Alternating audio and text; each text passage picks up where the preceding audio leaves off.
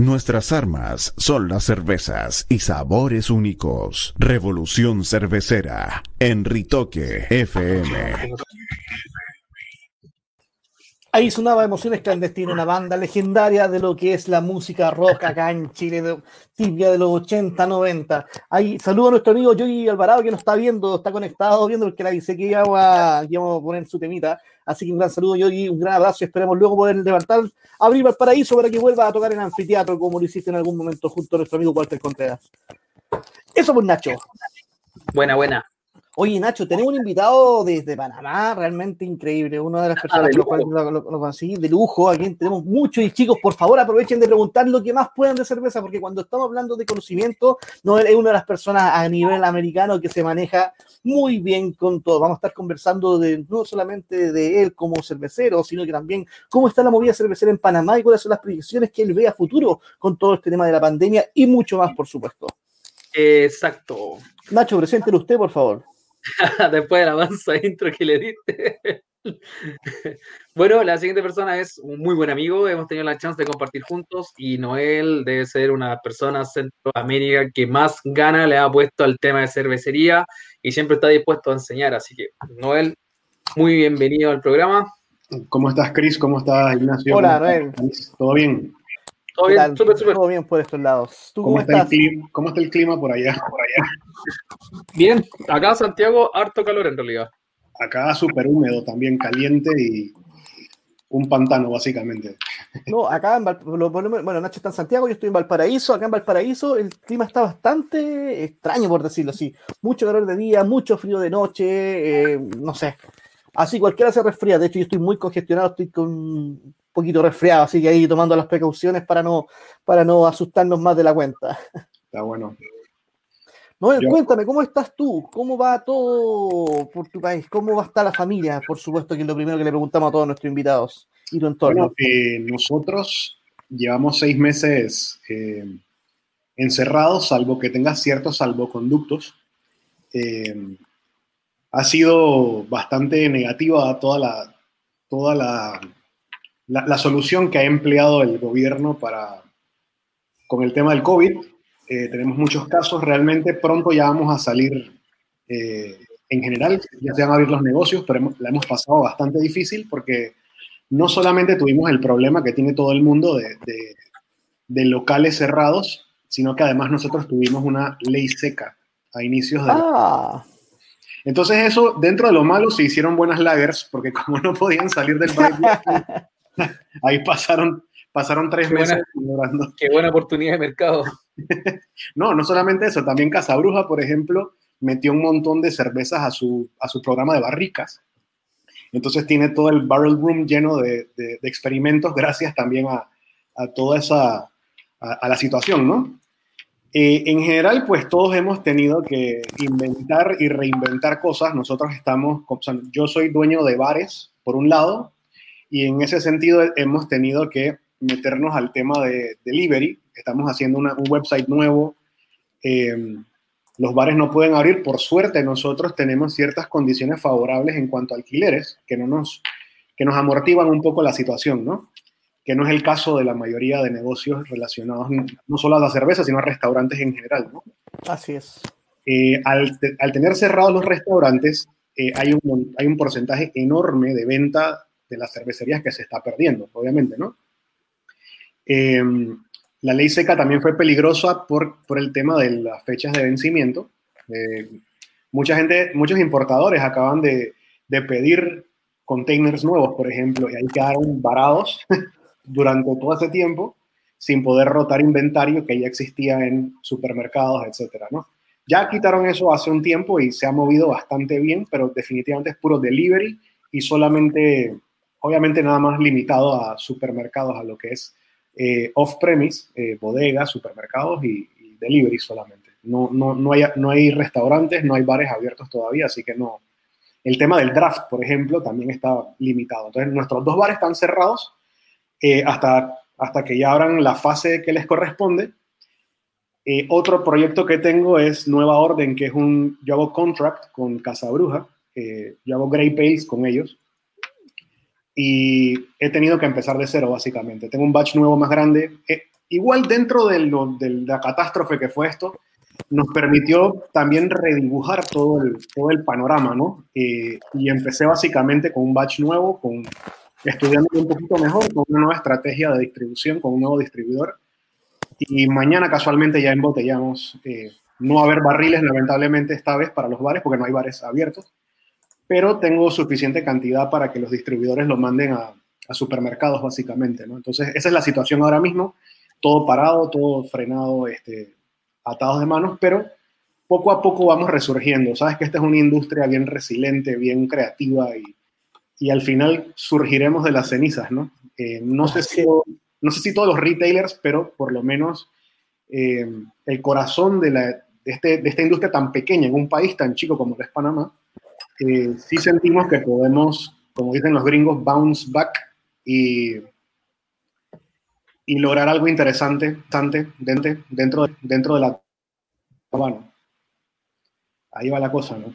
Y tomando lagers porque, bueno, todas salieron buenas. Salieron buenas. Sí, tomando en cuenta que ya haciendo artesanal, hacer lager es bastante complicado por el tiempo, porque para la gente que no está acostumbrada a hacer cerveza, hacer una cerveza en promedio te va a demorar entre 2 y 3 semanas, una fermentación ale, pero una lager se va a demorar todo lo que es su maduración, o el lagering se va a entre 1 a 3 meses, entonces la cuarentena es ideal para tener la, la, oportunidad de hacer algún tipo de layer. Esta de clandestina. Es difícil volver a repetirla, yo creo. Esta de clandestina es una Pils con, con lúpulos americanos, es como una IPL, ¿no? Eh, esa la hicieron en colaboración con Fernando Campoy de Domus, de España. Eh, mm. para, para, febrero, para el Micro Brew Fest, él vino como juez. Nosotros hacemos la Indie Beer Cup.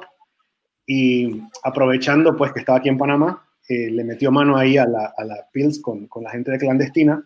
Y es interesante porque a pesar de la maduración que tuvo, de todo el tema del lagering, igual el dry hop se siente duro, o sea, hay, eh, explota bastante, bastante bien, cosa que es medio complicada. Tú sabes que con, y madura súper bien la lager, pero eso va perdiendo eh, potencia, digamos, en nariz sobre todo. Pero esta sí, explotó bien, o sea, quedó, quedó, quedó bastante aceptable. No me puedo imaginar si esto hubiera salido antes, de repente hubiera sido mucho más poderoso, pero mm, la verdad es que salió súper bien el experimento ese, eh, el accidente, digamos. De, de, estaba buenísimo. Entonces, ahí estábamos en eso. Ahora cambié por otra lager, que esta es una Dortmunder, o sea, una LS Export Beer de Central, que también es otra lager bastante clean, bastante rica, ¿no? Eh, un poquito más lupulada de lo normal, pero muy, muy buena. Y ahí estoy refrescándome en este calor infernal que tengo ahora mismo. No, acá tengo la suerte que al menos el calor es seco, entonces no hay tanta humedad. No, sí. de hecho, se te nota por la cámara que estás, pero. Sudando, la gota de esa. Pero bueno, qué mejor manera de tomar la cerveza. Y como dices tú, es esta, mirándole el lado positivo, se pudieron trabajar muy bien las lager. Una pregunta que le hemos hecho a todos, los, a todos los invitados que hemos tenido de Centroamérica, de hecho, ahí Jaime Zuluaga te manda saludos, está viendo el programa, eh, es, es, como ejemplo, ¿cómo, ¿cómo generan o cómo producen cervezas lager con estos cambios de temperatura, con, lo, con los niveles de temperaturas que tienen en Centroamérica? No, o sea, el, los, las cervecerías eh, son bastante, tienen, cuentan con súper buenos equipos, o el, control de temperaturas es absoluto, no hay ningún problema con, con eso. A nivel de las fábricas, o sea, específicamente clandestina es un equipo Braucon, Braucon gigantesco. Eh, produce 3.000 litros por, por, cocinada, o sea, es grande. Eh, y es muy, muy, muy moderno. Eh, en ese sentido, las principales, por lo menos las principales cervecerías acá no tienen ningún mayor problema con temperatura. Todo se, se gradúa bien tienen muy buenos equipos. Eh, están bastante bien preparados en ese sentido. Sí, sí, sí, son, tienen bastante, bastante buen control en ese sentido. ¿no? Bueno, Panamá, Panamá es, es como la, es la dona del mundo, por decirlo así. Vas a, eh, todo el mercado, todo el mercado, todos los barcos pasan, cruzan por, cruzan por Panamá prácticamente. Me imagino que el tema de los insumos y el equipamiento para ustedes no deben tener mayor, mayor, mayor problema para poder adquirirlos. No, eh, siempre, como lo dice, como, como, como, dijiste, Panamá es un mall de 4 millones de personas, es un puerto básicamente. Así es. Eh, y, y su, su, naturaleza comercial es absoluta, o sea, todo es muy amigable para el comercio, sobre todo con Estados Unidos. Eh, todo llega en tres semanas. Este, naturalmente todo lo que pasa por aquí se queda, eh, permea muy bien todo lo que son tendencias. Y, bueno, la cerveza artesanal es una de esas cosas. Y por eso nosotros como asociación tenemos a importadores incluidos en esto porque forman parte fundamental del crecimiento del mercado craft, ya que eh, desde hace muchos años se han arriesgado a traer marcas y estilos eh, no muy populares en aquel entonces. Entonces son, son parte importante de, de habernos catapultado en esto. Y sí, definitivamente es bastante más sencillo eh, traer cosas, cervezas o insumos o, o lo que sea por, por medio de, de, las rutas que existen. Es un hub, ¿no? Entonces acá está Copa Airlines y todas esas cosas, que para el tema del COVID, pues nos, nos jugó, nos jugó mal. ¿no? Claro. Que, pero igual, igual sí, es, es, un país de naturaleza full económica, eh, comercial, perdón. Eh, y todo ese tema no es ningún problema. Sí, hay, hay, hay, es bien potente en lo que es comercio. Y por eso hay las cervecerías que hay y por eso ciertas calidades en, en, la, en la Perfecto, perfecto. Mira, yo personalmente no, te, no, no, tenía la dicha de haber probado cervezas de Panamá. Eh, no así lo fue en, la, el Festival Cerveza de América, que fue en base a la Copa Cerveza de América el año pasado, precisamente hace un año atrás. Y tuve la suerte de probar eh, Casa Bruja y probar eh, Rana Dorada. Me llamó mucho la atención que las dos eran, eran Fruit Beat. Todos los, los, tres tiros que estaban participando eran Fruit Beat. ¿Eso es una característica especial de ustedes como en Panamá, que se dedican mucho a hacer ese estilo puntual o es netamente porque el festival llegaron esas cervezas? En el caso de Casabruja, eh, hicieron, eh, ellos tienen una serie de goces, de, de, de Goza. Una de ellas es Goce Frambuesa, que ganó World Beer Cup. Y muchas de esas cervezas, la razón por la cual llegaron a Chile es porque han ganado medallas en la Copa Cervezas de América. Perfecto. De, de hecho, la Casabruja ganó con 10 manos, que es una. Era una saison con Brett.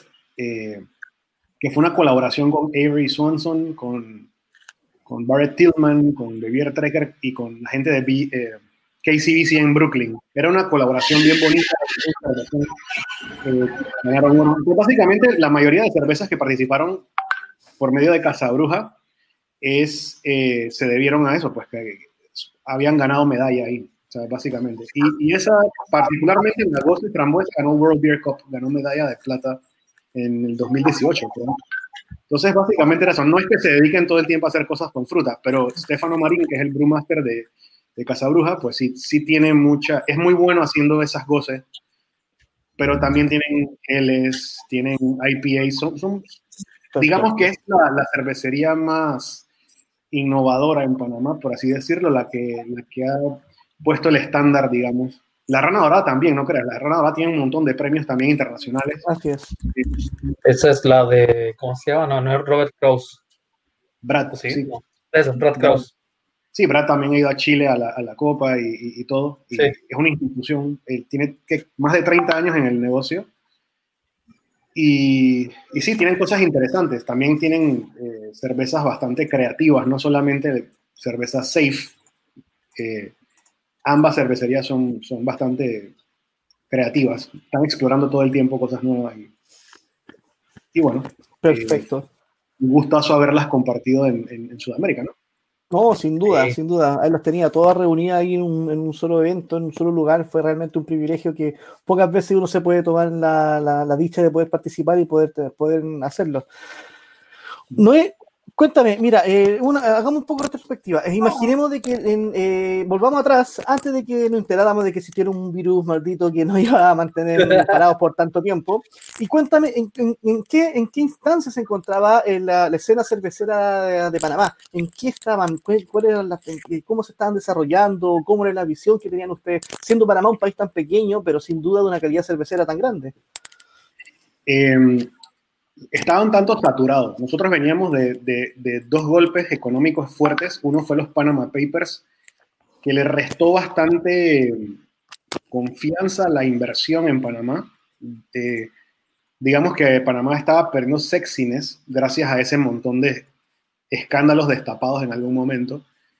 Y luego vino un gobierno como que no supo encarar bien ese problema y había una especie de recesión En paralelo, el mercado de craft estaba bastante saturado. Más que nada, había un montón de homebrewers vendiendo cerveza y, y realmente estaba bastante, bastante saturado. Nosotros, por otro lado, eh, dentro de eso, hicimos la copa, la Indie Beer Cup. Nosotros nos unimos. Nosotros teníamos una copa que se llamaba el Barrilito de Oro, que por mucho tiempo fue de homebrewers locales. Luego la hicimos internacional pero quedaba muy cerca en cuanto a fechas con la de Costa Rica. Costa Rica sí nos llevaba tres años de ventaja en, una Copa Internacional que se llamaba Pura Vida. Entonces, en vez, como tenemos una súper buena relación de amistad, de hermandad con Costa Rica, em, decidimos unir ambas copas y hacer una copa regional importante. Eh, y fue todo un éxito en cuanto a, a cervecerías que participaron. Participó Schlenkerla, participó Firestone Walker, un montón de cosas eh, Stone Company, trajimos montones de jueces súper buenos. Y eso también eh, fue en Costa Rica y parte también fue en Panamá, en donde era la premiación. La premiación la hicimos en lo que se llama el Micro Brew Fest, que es el festival más grande de la región de craft beer. Eh, ahí se meten 12.000 personas en dos días. Oh. Eh, que es un montón para un país tan chiquito, ¿no? entonces, en ese sentido, nosotros teníamos un, digamos, un sentir de confianza y de tranquilidad de que el festival se estaba desarrollando solito. Antes era un estrés y uno estaba atendiendo un estrés y uno, esta vez no, esto fluía totalmente perfecto, montones de personas, gente internacional disfrutando, teníamos un stand con, con cervezas de todos lados del mundo, Hill Farmstead, un montón de locuras, una belleza. Entonces, había un cierto optimismo gracias a ese festival, gracias a ese momento, a esa semana que vivimos entre Costa Rica y Panamá. Eh, sin embargo, pues llegó la, llegó la pandemia y, y, todo quedó eh, eh, en, en, en, pausa, ¿no? igual de lo malo, yo siento que esta sacudida, pues igual te deja un panorama, un escenario, un canvas en blanco, digamos. Entonces le toca a todo el mundo ver cómo, cómo reiniciarlo. Entonces, yo no veo tan complicado que las cervecerías que realmente eh, eh, emblemáticas tengan mayor problema con lo que ha pasado. O sea, sí es una pérdida terrible para todo el mundo, pero Casa Bruja, La Rana Dorada Central, Clandestina, eh, Boquete Brewing Company, todos ellos van a seguir funcionando igual. O sea, muchos bares van a desaparecer, lamentablemente ya están desapareciendo y eso hay desempleo, hay un montón de cosas. No sabemos cómo va a terminar el poder adquisitivo, porque al final sabemos que la cerveza artesanal es un tema de gente con mente gastronómica abierta, pero no deja de ser hasta cierto punto un lujo. O sea, es una cerveza cara. Entonces, hay que ver con qué nos encontramos cuando podamos abrir. Pero en ese momento, antes de la pandemia, era un mercado saturado, pero nosotros estábamos optimistas por lo que había ocurrido en ese momento de, febrero, que no nos imaginábamos tanta acogida, tanta, tanto éxito dentro de la Copa y del festival. Entonces, todo iba bien encaminado. Perfecto. Increíble, me, imagino, me estoy imaginando un festival donde, dentro participan 12.000 personas. ¿Cuántas cervecerías participan ahí en ese festival? En verdad hay 18 cervecerías establecidas como Dios manda, con todas las de la ley. Participa, participa un porcentaje de importadores y distribuidores y participan un montón de homebrewers. Digamos que son como 35 stands aproximadamente. Perfecto. Hay stands de comida también, hay stands de, de sodas, de kombucha, de un montón de, disparates, juegos, lo que sea. Pero digamos que son, 35 stands básicamente. Hay, hay, hay homebrewers también, hay, hay de todo. Y ahí, ahí, yo no pensé que iba, a haber tan, que iba a haber tanta gente realmente. Yo pensé que se iba a quedar como en 8.000 más o menos, por lo que te estoy contando del mercado saturado, un poquito una recesión que teníamos, pero al final fueron 12.000 personas y eso nos motivó un montón, ¿no? Luego yo me fui para, para Brasil, cuando regreso, yo, yo, regresé a Panamá el 14, el 15 de, decretaron cuarentena total. o sea, por un día... Sí, sí. Te salvaste. Oye, bueno, para la gente que está viendo un poco la proporción eh, de lo que estamos hablando, eh, en Valpovín nosotros llevamos 7.000, 8.000 personas diarias.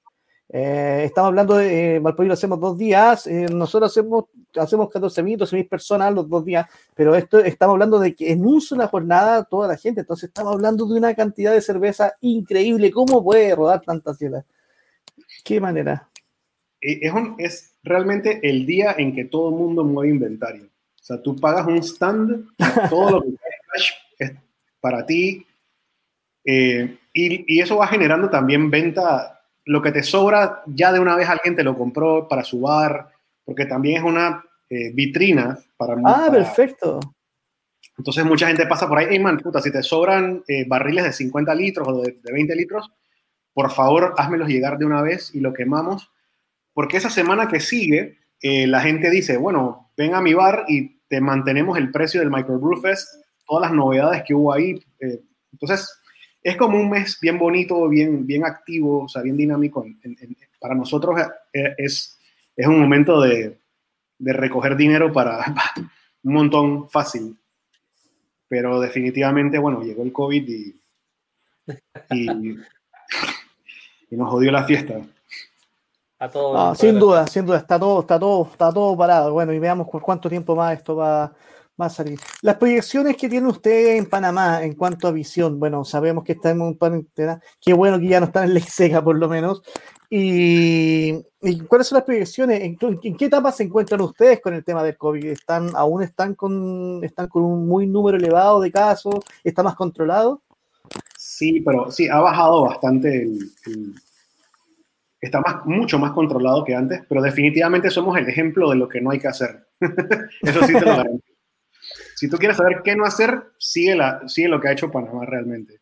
Eh, ha sido muy improvisado. Sabemos que esto es un tema eh, impredecible y que hay que, hay que estar eh, reaccionando mucho, pero realmente no hay, un, no hay un buen balance entre salud y economía.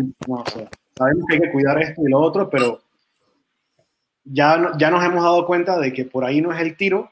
Ni estás controlando el COVID, ni estás levantando la economía. Entonces, básicamente las iniciativas también para reactivar muchas veces son endeudamientos con, con bancos. Entonces, al final no, no, no, es algo que realmente han improvisado mucho, siento yo, y no han seguido el ejemplo de otros países quizás.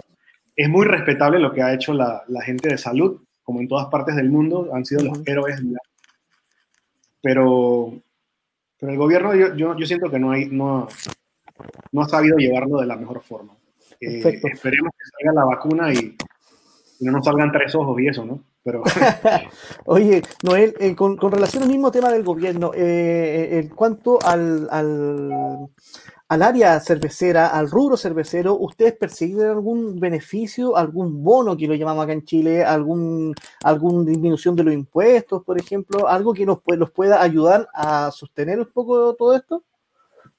Eh, hay un plan que, están que estamos estableciendo como asociación con el gobierno, pero el gobierno no ha hecho absolutamente nada por, por nadie hasta ahora.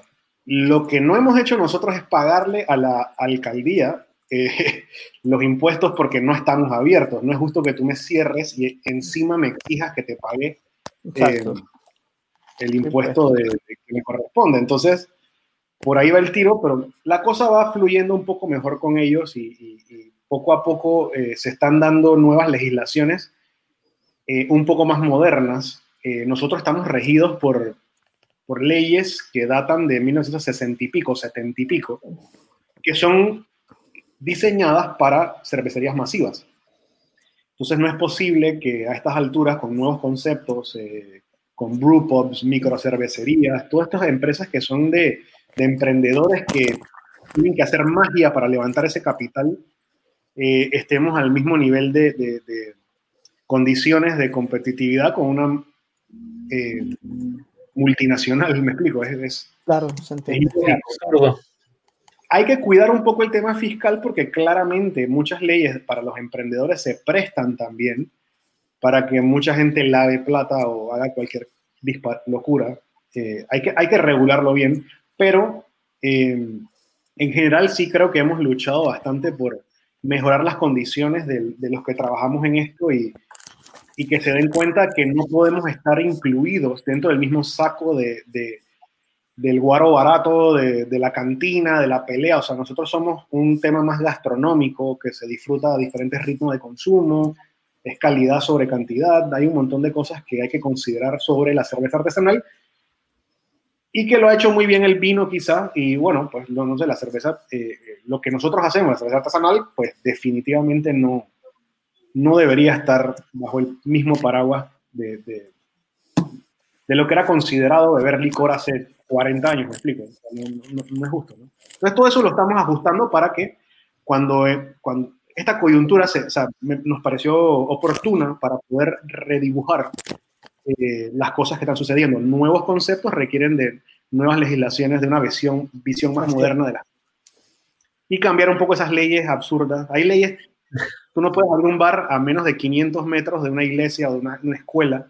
Sin embargo, a esas horas están cerrados los bares.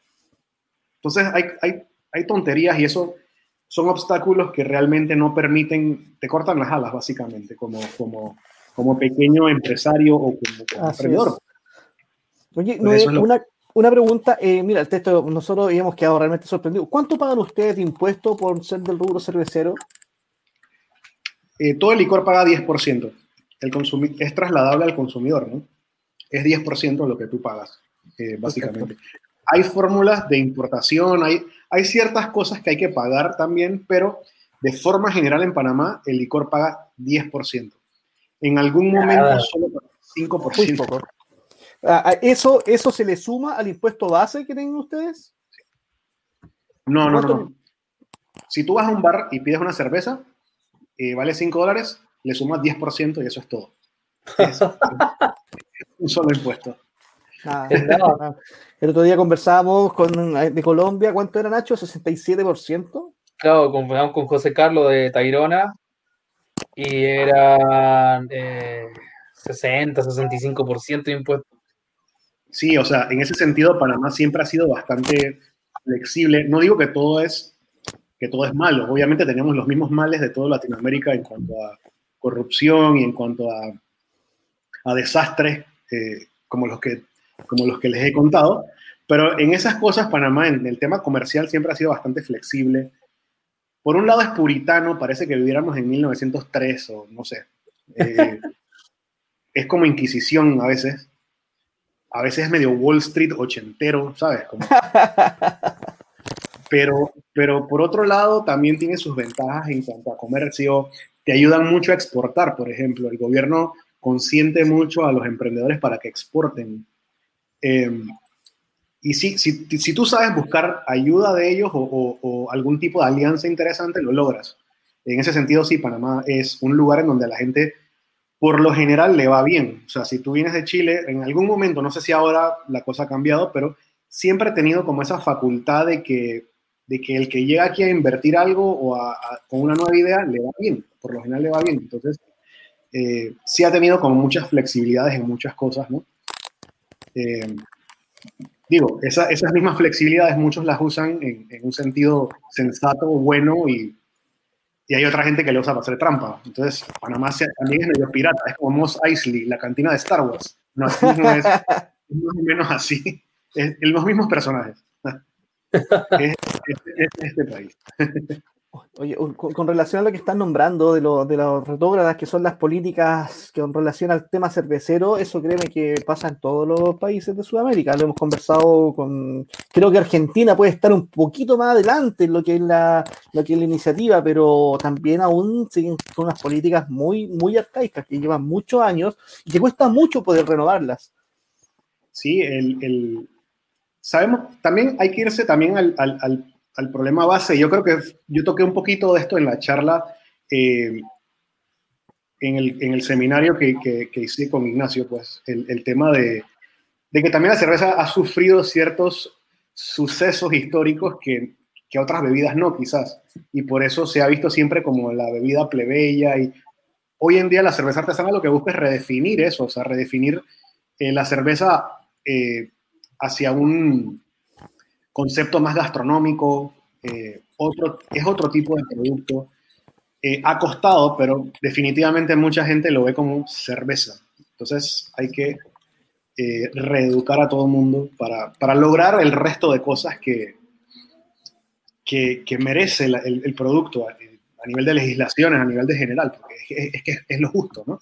Así como el vino lo hizo en su momento y se posicionó, y ojo, a mí me encanta el vino también estoy totalmente de acuerdo en, en el estatus que muchas veces tiene, pero también lo merece. Entonces, eh, es un trabajo constante de, de, educación, de, de rediccionar esos conceptos a, algo distinto, ¿no? Hay gente que, que no, que, no se comerá el cuento, pero realmente es lo que merece la cerveza. Entonces, esa es nuestra lucha diaria, ¿no? Buscar que eh, la cerveza artesanal eh, sea vista como un producto gastronómico y en consecuencia eh, todo fluya en cuanto a leyes, en cuanto a esto y lo otro, pues de forma justa y de forma lo que, lo que se merece el producto, así con la industria en general, ¿no? Perfecto. Ahí Ignacio acaba de compartir para toda la gente que está viendo a través de los comentarios eh, la, la, charla que tú hiciste en el, quinto Congreso Nacional de Cerveza, que se realizó hace poco acá de manera virtual acá en Chile. Así que bastante interesante para que la gente que no lo vio pueda ingresar porque está de manera gratuita y la puede la gente puede tener acceso a ese material. En YouTube, sí. Así es. Oye, muchos amigos participaron también y estaba repasando todas las charlas porque la verdad es que estaba súper interesante y súper bien organizado todo. Eh, la parte de que ponían videos musicales entre, entre, ponentes, brutal. Está buenísimo, buenísimo. Tremenda organización, la verdad. O sea, los felicito por, en ese sentido. ¿no? Sí, ahí Nacho se mandó una tremenda jugada. Bastante bien. Bastante bien. Oye, eh, cuéntame, eh, hablemos un poco sobre la cerveza en sí en Panamá. ¿Cuáles son los estilos que están más en, de moda, por decirlo así, en Panamá? En cuanto a consumo y en cuanto a producción. Ahora que mencionas, es impresionante cómo las goces, específicamente, como Berliner Weiss y Goce sobre todo, eh, Goza, como lo quieran llamar, eh, ha tenido una aceptación tremenda por varios factores. Primero, por el pantano en que vivimos, como te contaba, nosotros vivimos al lado de la playa. Entonces, toda esa salinidad la tienes constantemente en el paladar, toda esa humedad todas esas frutas acídicas, toda la vida has comido mango verde con vinagre y, sal, digamos. Oh, toda la vida has comido cheladas, toda la vida has comido guayaba, toda la vida has comido tamarindo.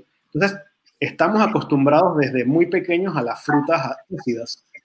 Entonces, con la llegada de Goce, particularmente, que es una cerveza bastante refrescante, ligera, con salinidad, con acidez, eh, y encima frutas, eso ha sido un éxito rotundo, o sea, es, impresionante. Casabruja hace con frambuesa, guayaba, lemon, kafir, hizo con, no me acuerdo cuál otra, eh, Central hizo con mango, eh, realmente se vuelan y se mueven súper bien. Em, bueno, como todas las cervecerías, Blonde, IPA, Pale Ale, todo eso es, sin duda son los caballitos de batalla de toda cervecería. Pero es impresionante cómo las sours, sobre todo eso, esos estilos particulares eh, han tenido una aceptación tremendísima. Eh, el tema de sours crispy, ligera, eh, ligeras y con sal. O sea, ha sido excelente. Están haciendo, a pesar de que el clima no es el mejor, es que Panamá también es chiquito, pero tiene muchos climas. si viajas en dos horas, llegas al valle y es frío. En seis horas llegas a Bolivia y es súper frío. Entonces, es, bipolar, es, una cuestión extraña. Y, y, también hay, hay barrel aging, hay, hay, hay, wood beers, hay todo tipo de disparates se están haciendo y, están quedando muy, muy bien, ¿no? Hay, hay, de todo. Pero particularmente puedo decir que, que, que las sours, sobre todo las goces, eh, han sido un éxito rotundo por, por las cosas que, te, que mencionaba, ¿no? Es una, es una, característica que se está dando a, a, nivel de franja, por decirlo así. Tanto Panamá, Costa Rica, eh, se están marcando mucho lo que son las cosas y lo que son las sour. Porque, por ejemplo, acá en Chile ha costado mucho que ingrese la cerveza sour, pero también yo, yo pienso, desde mi punto de vista personal, es que por un tema cultural. La gente acá en Chile uno está acostumbrado a los estilos que salgan de, que salgan de la base de una cerveza, como lo son, por ejemplo, una goce o lo es una, una... Entonces, ¿cómo, cómo, cómo piensas tú que el, el, el público cervecero de Panamá eh, recibió este tema de las cervezas distintas, llamémoslo así? Que son las goces o son las sour. ¿Cómo lo tomaron? ¿Existe una cultura cervecera previa?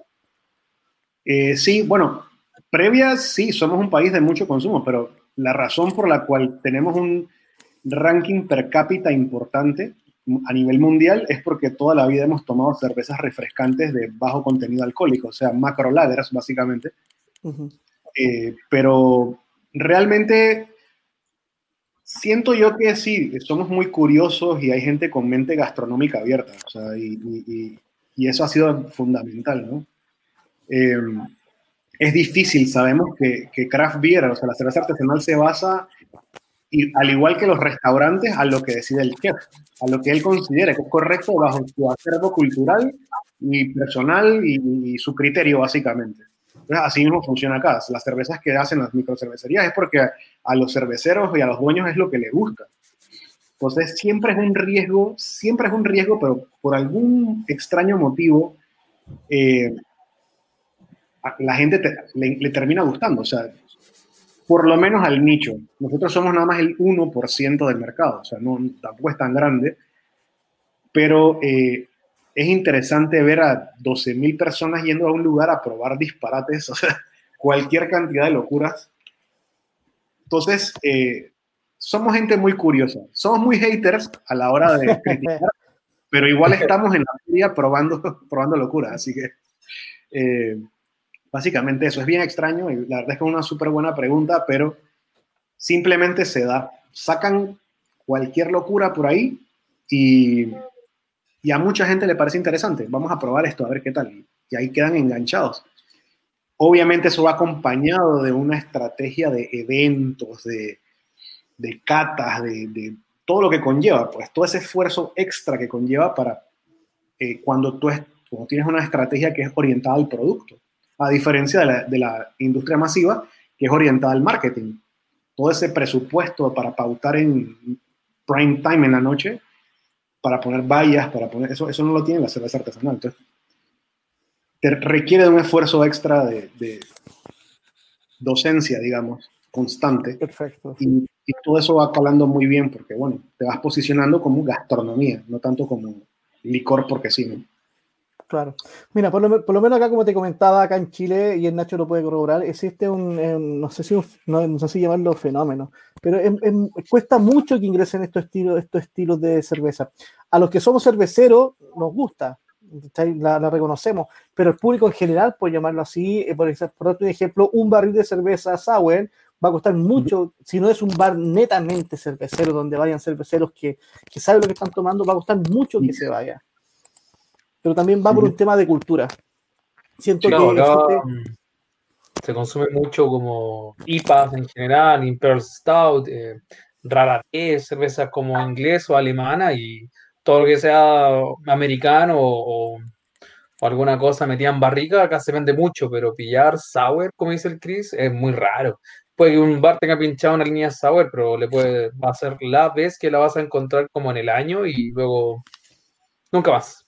Y además También... se que los locales donde encuentras sour, el precio es muy elevado, entonces ahí también te juega mucho lo que, chuta, me pongo una sour que no sé si un estilo que no conozco, un estilo que no me agrada mucho, o me voy a la clásica, me voy a lo tradicional. Hay estilos de sour beers que yo creo que también son, son buenos eh, entry levels, digamos, como, por ejemplo Monk's Café, que es un old brewing, eh, encanta. Cada vez que pinchamos un barril de Monk's Café, se vuela porque no, está, no es una Flanders Red que pueda sentir toda esa, toda esa base de, de acetobacter, pero, pero sí es bastante más moderado todo el tema de la acidez y te evoca, digamos, frutos, frutos oscuros de repente, y todo eso gusta mucho, ¿no? El sweet and sour. Hay, hay ciertas cositas en Panamá que saben a eso, y la, gente las ha disfrutado mucho. O sea, depende de también de los estilos. Como te dije, Goce o Berliner Weiss y ahora con las Caterina Sours y todas esas cosas, todas esas cosas han calado súper bien. Nosotros hacíamos un híbrido entre, entre un sour beer y una neipa. O sea, eh, se llamaba psicotrópica. Entonces era pero, pero con kettle souring y tenía cáscaras de naranja, naranja, jugo de naranja, jugo de limón y una serie de lúpulos cítricos tropicales y le encantaba a la gente, la gente sentía que era un jugo y ahí se iba, ¿no? Eh, oh. hay, hay estilos de sour beers que son mucho más amigables, no voy a meter ahí un, Rodenbach Grand Cru, que es un poco más complicado para mucha gente, o, o qué sé yo, algún tipo de lambic, que, que, que, son otras cosas más exóticas, que requieren un poquito más de otro tipo de momento, ¿no? Digamos. Mm. Eh, pero sí, definitivamente Sour Beers aquí ha calado súper bien. Eso, eh, no, no ha habido mucho problema. Acá, por ejemplo, esta que tú nombraste, hacer una Flanders Red acá es casi imposible. Llegar a una marca y además encontrarla es muy difícil, que es eh, y Jacobán. Ah, buenísimo, sí.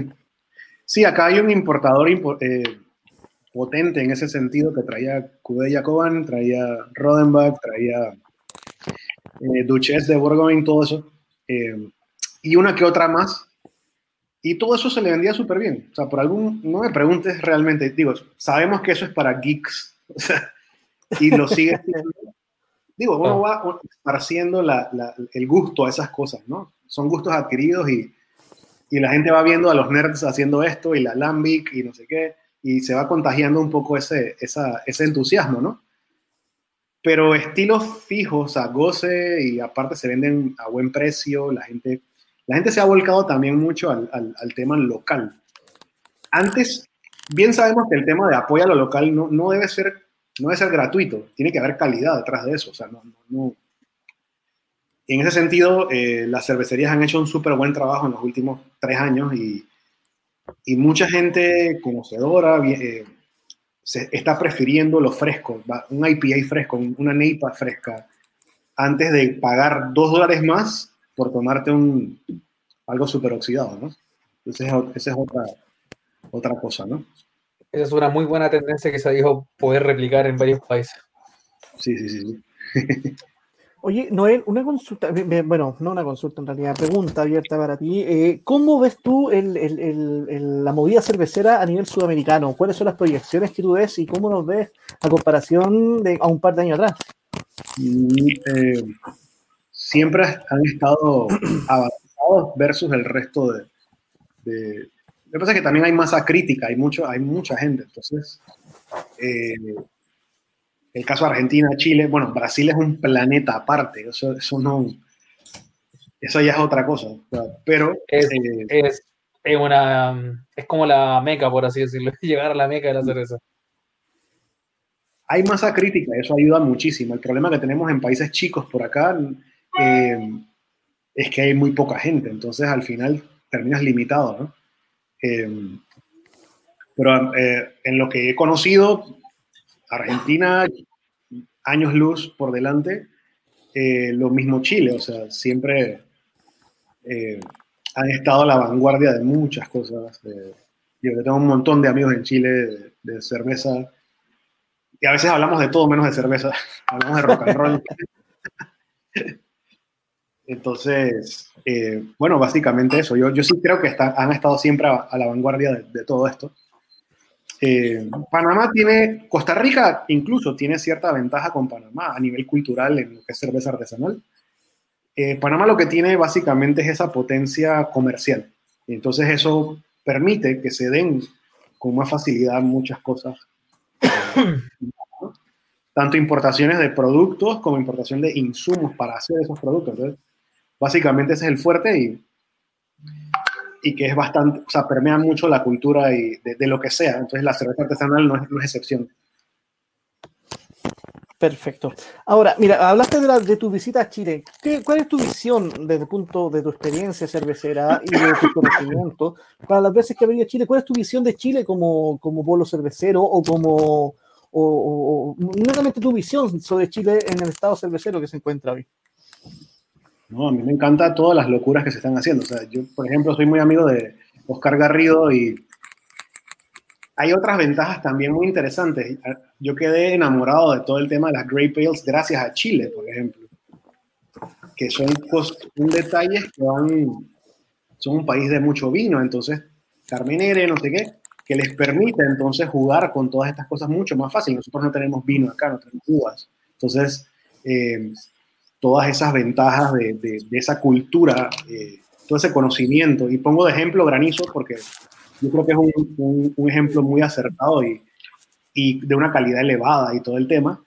Eh, es un ejemplo de, de, cómo hacer las cosas bien siendo enólogo, siendo conocedor de vinos y a la vez aplicándolo entonces a este otro mundo, ¿no? Eh, muchas cosas de Chile me han inspirado un montón. Eh, como te dije, a nivel académico tengo muchos amigos allá y, de quienes he aprendido un montón. O sea, Ricardo Solís, por ejemplo, es amigo personal de nosotros, siempre fue invitado a Panamá.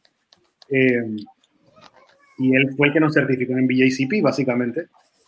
Eh, entonces, bueno, eh, cariño de, hermanos y también mucho respeto profesional por toda la escena allá. O sea, mucha gente talentosa haciendo cosas extraordinarias. Entonces, más que nada me, me, gusta eso. O sea, yo hago Grey Pales con Casabruja, por ejemplo, y parte me la inyectó eh, Paco González, Paco, porque Paco fue juez en Italia, entonces venía recién fresquito con la idea.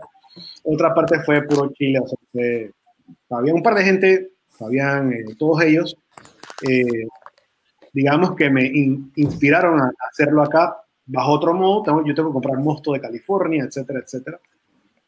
Pero definitivamente me encanta lo que, lo que está haciendo Chile hace mucho tiempo. es, es, es fuerte. Perfecto. Mira, nos están viendo acá desde Melbourne. Acá no hace Eduardo Orellana, no hace una, no hace una acotación.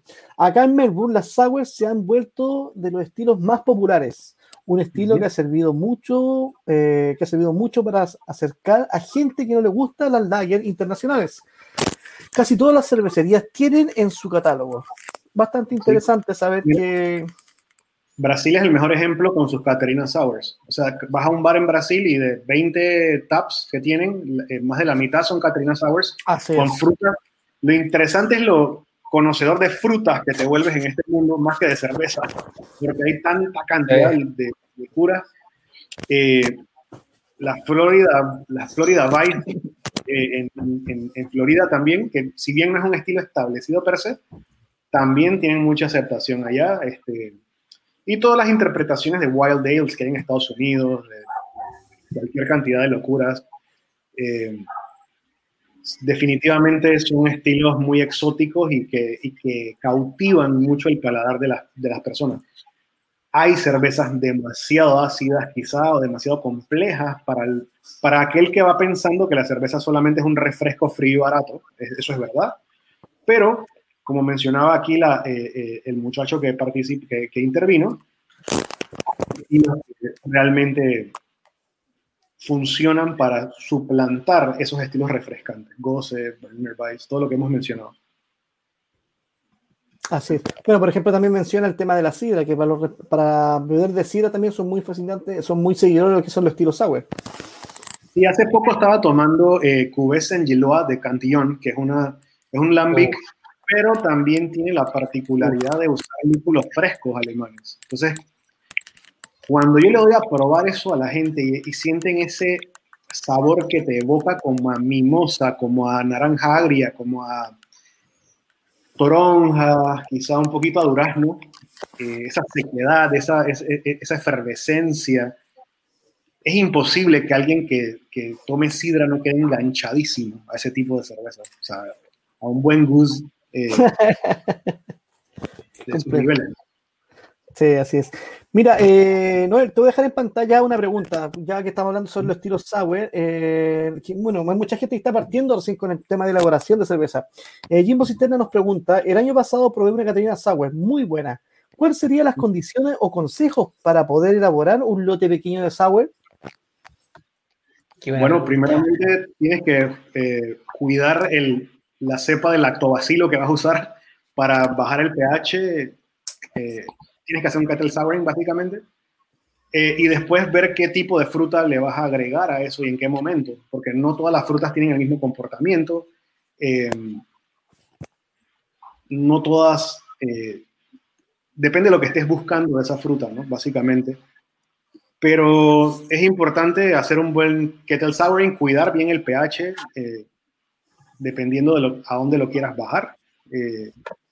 Y básicamente eso, no es tan complicado realmente. Se ha vuelto una cuestión, el kettle souring se ha vuelto un, una, un proceso bastante eh, similar a cualquier otra cosa. se está aplicando muchísimo y si estamos hablando de ese tipo de, de, de, de sour beers en donde inoculas lactobacillus, ¿no? Eh, no es mayor lío, nada más tienes que cuidar siempre el pH de ese, de ese lactobacilo, después hervir para neutralizarlo, digamos, y después hacer las adiciones de frutas dependiendo de dónde, si, si lo quieres hacer en, en fermentación, en maduración o donde, donde lo creas necesario dependiendo de la fruta, ¿no? Eh, hay eh, muchas frutas. Y tener mucho cuidado con lo que es el oxígeno, especialmente cuando estás haciendo el envejecimiento, porque el oxígeno es veneno, por así decirlo, cuando uno está haciendo cervezas tipo sour. Entonces hay que tener mucho cuidado con eso. Sí, exactamente. Chicos, tengo una, una entrevista ahorita mismo sucediendo. tengo, que, tengo que dejarlos lamentablemente. Sí, no te preocupes, no. Que estés muy bien, Siempre, un gusto compartir contigo. Hey, cualquier cosa que necesiten, esta es su casa. Si quieren venir a Panamá cuando se pueda, tienen... sí, haremos un tour de Revolución Cerveza en algún momento. Tour, definitivamente. No, su hermano, aquí tienen casa, comida y cerveza gratis, todo lo que quieran. Bacán. Perfecto. Que esté muy bien, un gusto conocerte, hablar personalmente contigo de, esta, de, este tema cervecero. Nos estamos viendo a futuro y por favor, más tarde o temprano vamos a estar compartiendo una cervecita cuando venga a Chile o nosotros estemos en Panamá. Que esté muy bien. Muchas gracias. Hasta pronto. Hasta que esté muy bien. Se nos extendió bastante la entrevista que teníamos no. con Noel. No, genial. Es que es muy interesante, es que de verdad esto da para mucho para hablar. Eh, pasar de todo, desde la contingencia que están viendo en Panamá hasta dar consejo de cómo